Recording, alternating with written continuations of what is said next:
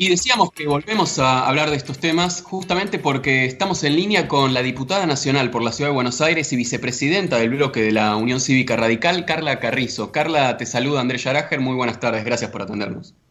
¿Cómo estás Andrés? ¿Cómo están todos ahí? Un placer compartir un poco el sábado. Bueno, haciendo el programa a distancia, por supuesto, así que bueno, tratando de, respetar el aislamiento y bueno, mantener un poco nada, el, programa al aire, ¿no? No, nos gustaría eh, conversar con vos, teníamos muchas ganas de hablar con vos para conocer tu opinión sobre, bueno, al menos en principio, ¿cómo evaluás los primeros seis meses del gobierno de Alberto Fernández? Uy, qué pregunta, porque fue como, fueron como seis meses veloces y al mismo tiempo con el destiempo de, esto que nos atraviesa en el mundo, ¿no? entonces es como que eh, fue, un, fue un tiempo interesante porque es lo que yo escuchaba un poquito lo que estaban conversando eh, al principio, eh, cuando fue mm, el, anuncio, digamos, todos los años, eh, cuando se inician las sesiones ordinarias, recibimos al presidente, a los presidentes, y fue como un, hubo un, discurso muy positivo, muy de esperanza, muy de moderación, y eso me pareció muy, muy importante. Este, había como un presidente con mucha empatía, este, ¿no? Había una gran expectativa de, de ocupar el centro de la moderación, esa idea que siempre tenemos la expectativa los argentinos de de un gobierno sensato, moderado, donde la presidencia represente a todos, no a un partido, sino me parecía que eso, sobre todo en el contexto tan difícil que era todo el tema del financiamiento de la deuda, un contexto de emergencia, de pobreza estructural. Bueno, la pandemia me parece que tuvo como, en esos seis meses, diríamos que los dos primeros meses, ese clima se vivió. La idea fue y me pareció correcta, y me parece correcta y así debería ser, eh, y lamento que se os ha interrumpido ese lapso, pero en los dos primeros meses me parece que hubo esa idea de sensatez de la dirigencia política, ¿no? Uno veía esa expectativa de, de, unirnos frente a una, una situación absolutamente inédita, inédita, y entonces, este, frente, frente a lo desconocido, frente a la incertidumbre, frente al, temor, obviamente, de la vida y, del cuidado, me parece que esos dos primeros meses vivimos una, como una especie de paraíso en crisis, el paraíso de la no grieta, había un clima de empatía, de esfuerzo colectivo, eh, bueno, los aplausos al personal de salud, o sea, empezamos con, con mucha con mucho con mucha empatía colectiva, había como una sintonía de dirigencia y ciudadanía. Y eso me parece que se fue un poquito rompiendo, yo creo que hubo algunos errores, algunos este, por emisión, otros por elección, eh, que activaron nuevamente esa grieta en, en algunos sectores, digamos, que, que los tiene el gobierno y los tiene la oposición, obviamente, ¿no? Ajá. Pero me parece que ese clima de dos primeros meses, que fue un clima, diría, óptimo para, para el momento, digamos, que estamos atravesando en Argentina y en el mundo, pero en particular en Argentina, porque obviamente que la, la, la pandemia se, se, se nos, nos, llega con, con, un montón de crisis estructurales acumuladas. Entonces me parecía que ese clima de sensatez y de responsabilidad eh, y de encapsulemos la disputa partidaria para después de que transitemos la emergencia sanitaria, me parece que fue muy buena, pero eso se fue rompiendo. Algunos ejemplos que se fue rompiendo. Eso, te voy a pedir ejemplos de cuáles son esos eh, errores de la dirigencia política oficialista y opositora. Sí, del gobierno y también algunos de la, de la oposición, digamos, ¿no? Pero, digamos, básicamente, en, una, en un contexto de crisis, la presidencia es el centro, es la institución que nos representa a todos. Ustedes yo siempre digo que nos olvidamos de la importancia del presidente o la presidenta, pero digo de la presidencia como institución. Es el único cargo que los argentinos votamos al distrito único. Ahí no importa el sos riojano, porteño, ¿no? El voto es, eh, no hay, no hay, uno no vota por provincia, es el distrito único. Entonces, el presidente representa a los argentinos y, y esa, esa figura de contención, de liderazgo, de moderación, de sensatez, eh, tienen una exigencia que no tienen los gobernadores, que no tienen los diputados, ni tienen los senadores. Y a mí me parece que hubo algunos hechos que quebraron esa sintonía, como por ejemplo, lo primero, lo primero fue el tema de la liberación de la liberación de los presos, ¿se acuerdan? La liberación de personas privadas de libertad en nombre de eh, la, la, prisión domiciliaria, que fue, digamos, si uno lo ve una medida internacional aplicada a la Argentina con el contexto que tenemos en Argentina, donde en realidad el 60% de los presos comunes eh, están presos sin condena firme, pero en realidad fue un artilugio que se, se vivió como que era para salvar una minoría, que quería ser ¿no? una minoría de la élite política, y que estaba en estas circunstancias y en realidad querían hacer prisión domiciliaria, pero sacaron gente que tenía condena, como Jaime, como Entonces, ¿qué se empezó a quebrar? se empezó a quebrar el artículo 16 de la Constitución Nacional, que todos somos iguales ante la ley. Y la percepción de privilegios, de asimetría, en un contexto donde todo el mundo está poniendo esfuerzo, abruma, enoja. Y ese, eso fue, me parece lo primero, fue como un shock, porque salieron femicidas, salieron, o sea, digamos, fue una confusión, pero sobre todo fue una percepción de injusticia, de que se rompía ese trato colectivo de todos ayudamos, todos ponemos, todos entregamos. Entonces ahí es como que quedó en evidencia que el dirigente exige pero no entrega. ¿Cuál es la responsabilidad? ¿no? ¿Cuál es el umbral de aprendizaje? Siempre hablamos de la curva de aprendizaje. Bueno, en esos tres primeros meses la curva de aprendizaje de la ciudadanía fue óptima. ¿Y cuál fue la curva de aprendizaje de la ciudadanía? Ahí empezó menos ocho, menos seis. Y, y después declaraciones que generaban temor. Alguna diputada dijo, ¿no? cuando empezaron todo el programa de los ATP, que era la primera medida para todo lo que es el sector comercial, las pymes, digamos, no hablemos de las grandes empresas.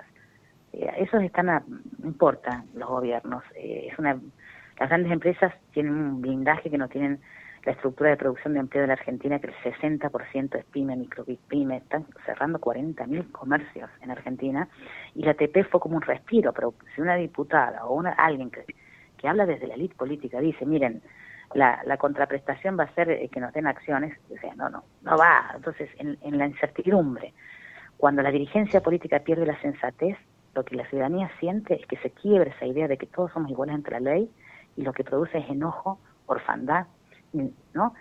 Y sobre todo eh, esa idea de, de frustración, de frustración en un momento, digamos, de crisis. Entonces, a partir de fue una sucesión de errores, me parece que que generó también el tema de, la expropiación, la intervención, digamos, independientemente obviamente de Vicentín y todo lo que sea, digamos, la, supuesta ilegalidad y que eso tiene que hacer la justicia con respecto a todo lo que fue la defraudación con el crédito del Banco Nación. Pero el punto cuál es fue acá. ¿Cómo se vivió eso? Como, una, como un problema político más que como un problema judicial. Y se va a resolver en términos políticos, ¿no? Fue un problema más político, ¿no? Entonces el mensaje que da la institución presidencial y dirigentes que crean opinión, porque uno no le cree a un vecino, los todos opinamos cuando tenemos incertidumbre, pero la dirigencia cuando habla, ordena, y se ordena mal, entonces lo que generas es, es esto, orfandad, es frustración, y, bueno, y esto me parece que es lo que está ocurriendo, ¿no?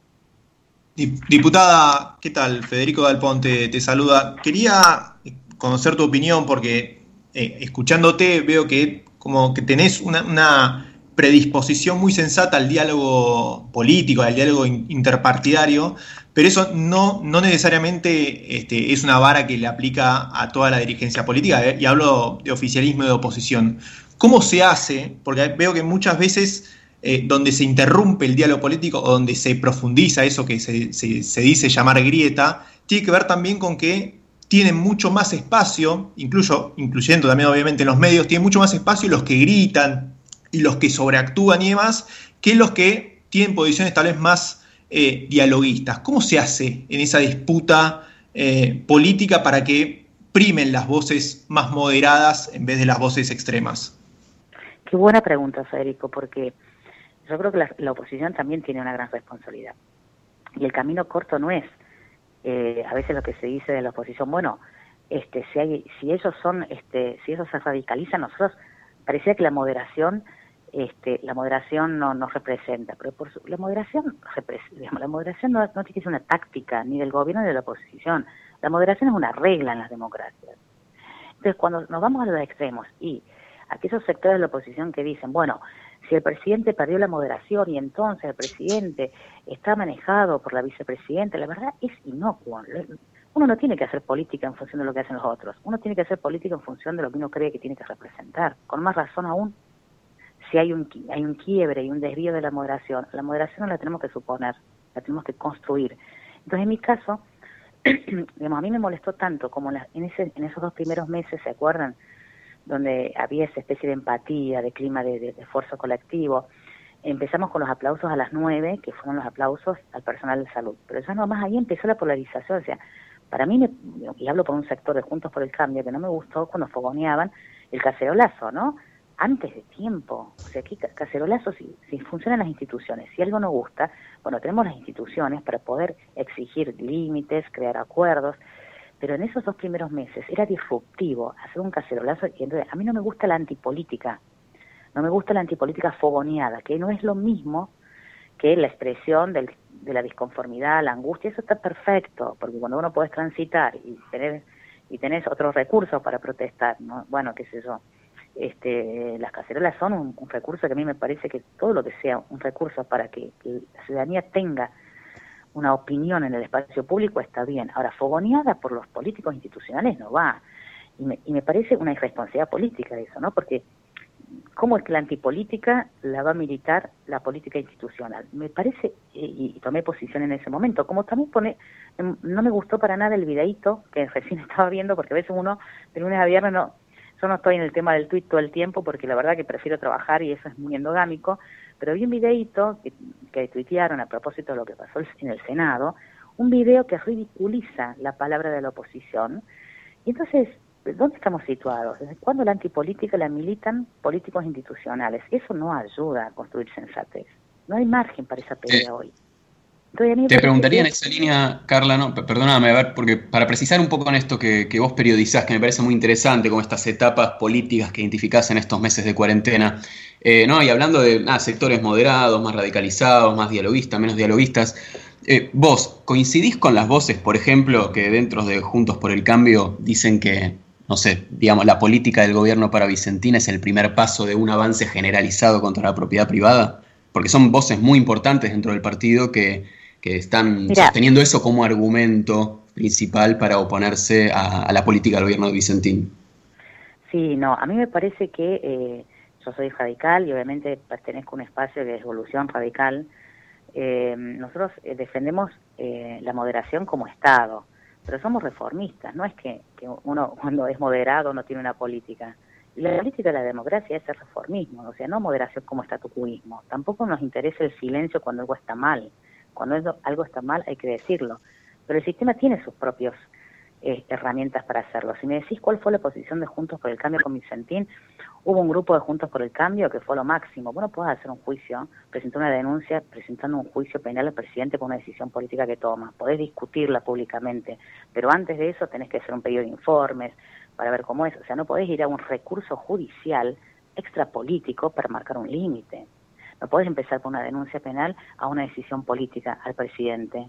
No es así. Entonces, entonces me parece que eh, hay un libro muy muy bueno que yo siempre los recomiendo, Lakoff, dice no pienses en un elefante, que fue un poco el que los los coachó, por decirlo de alguna manera, coaching, ¿no? Le hizo coaching a los dirigentes demócratas, porque los, a los demócratas les pasa siempre que los republicanos son como el partido de gobierno y tenían poca competitividad. Y dijo, no se puede hacer política pensando en un elefante.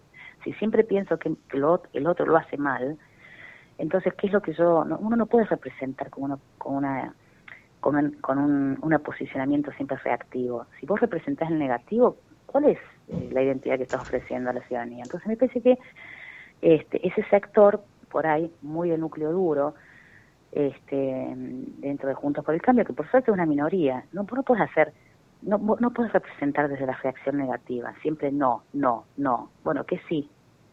¿Cuál es el sí? ¿Cuál es la identidad de esa coalición? Entonces yo creo que el tema de Vicentín se, se, mezcla en varias cuestiones, pero fue un, digamos, fue un error compartido, gobierno y oposición.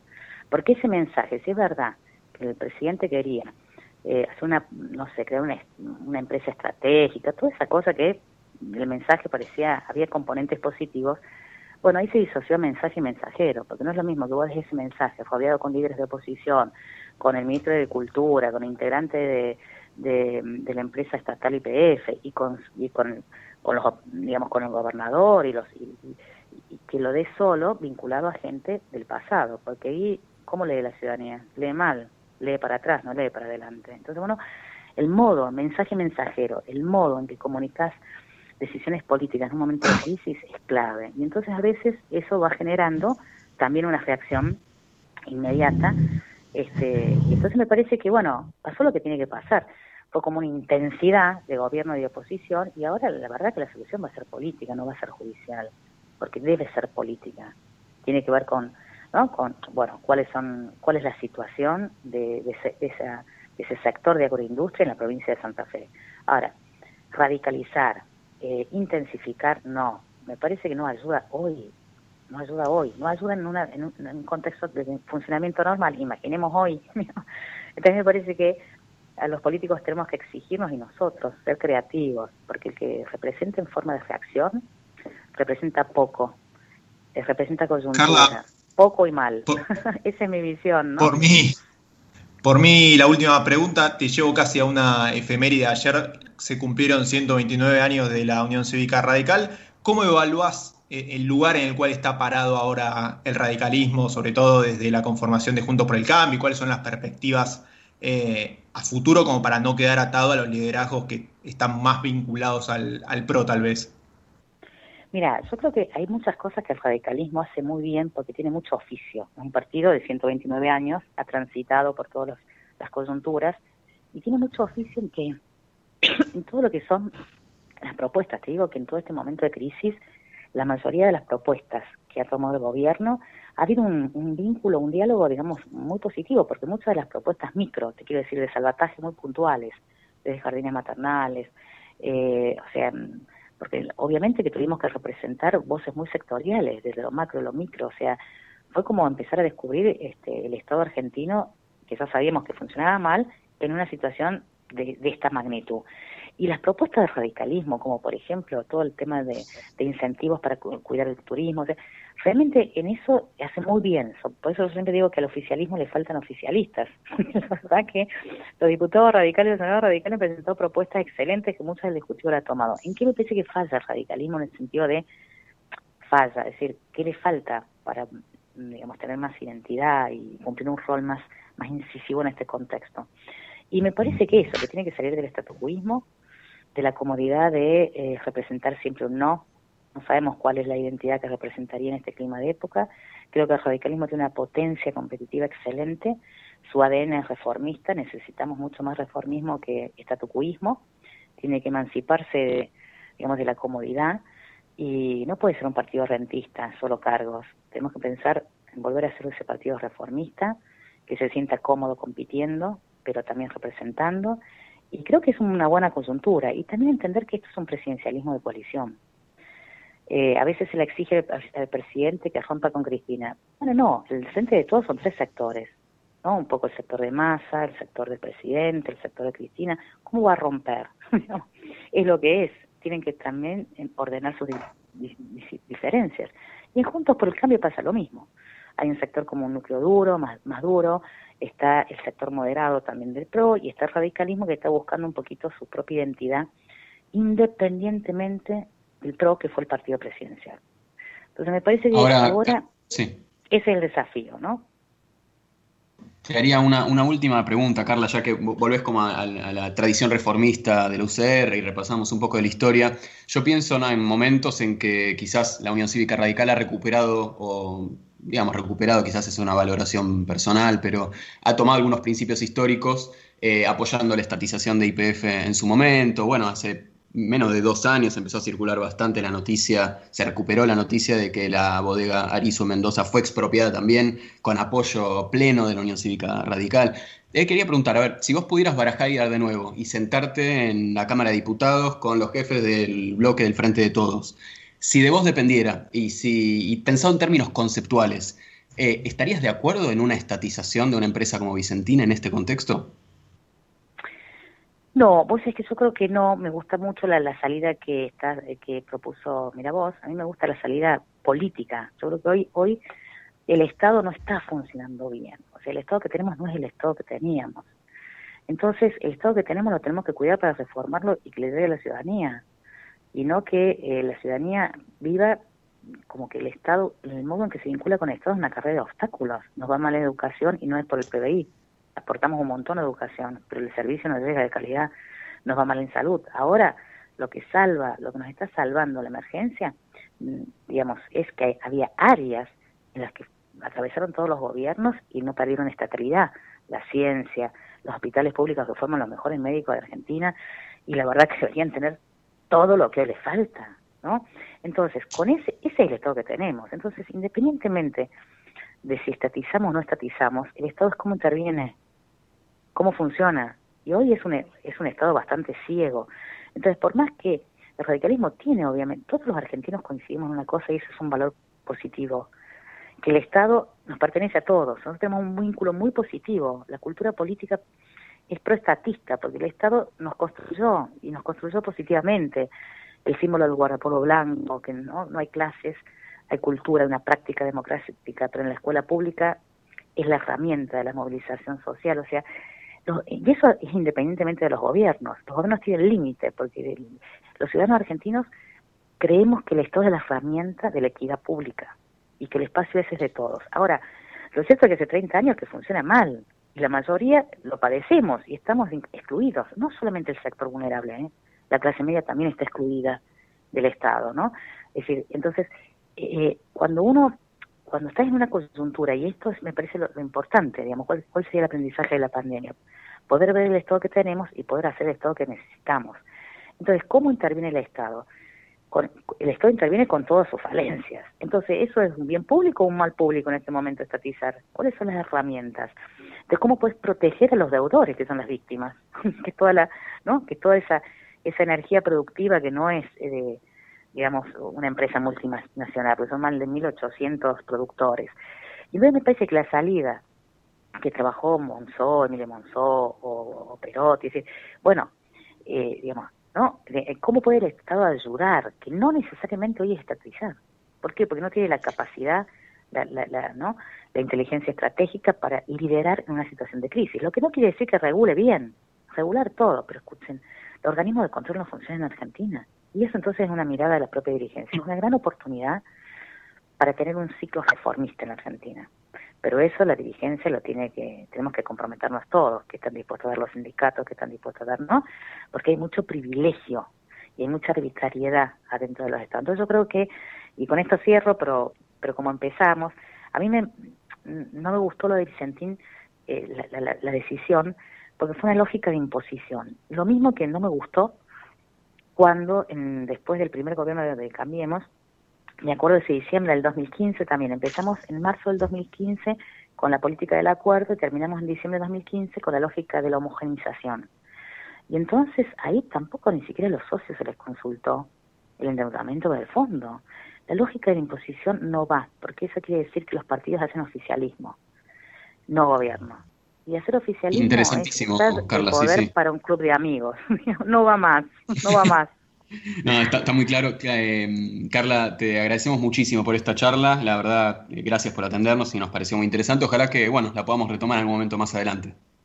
Bueno, muchísimas gracias a ustedes. La consigna sería aprender de los errores y, tratar de, de, que ese aprendizaje sea una herramienta para poder competir, para volver a ser gobierno, por supuesto. Mucho para, mucho para aprender, nada para negar. muchísimas gracias a ustedes, chicos. Muy bien, gracias. Carla Carrizo, diputada nacional por la Ciudad de Buenos Aires y vicepresidenta del bloque de la Unión Cívica Radical, pasó por vos, sabés que sí.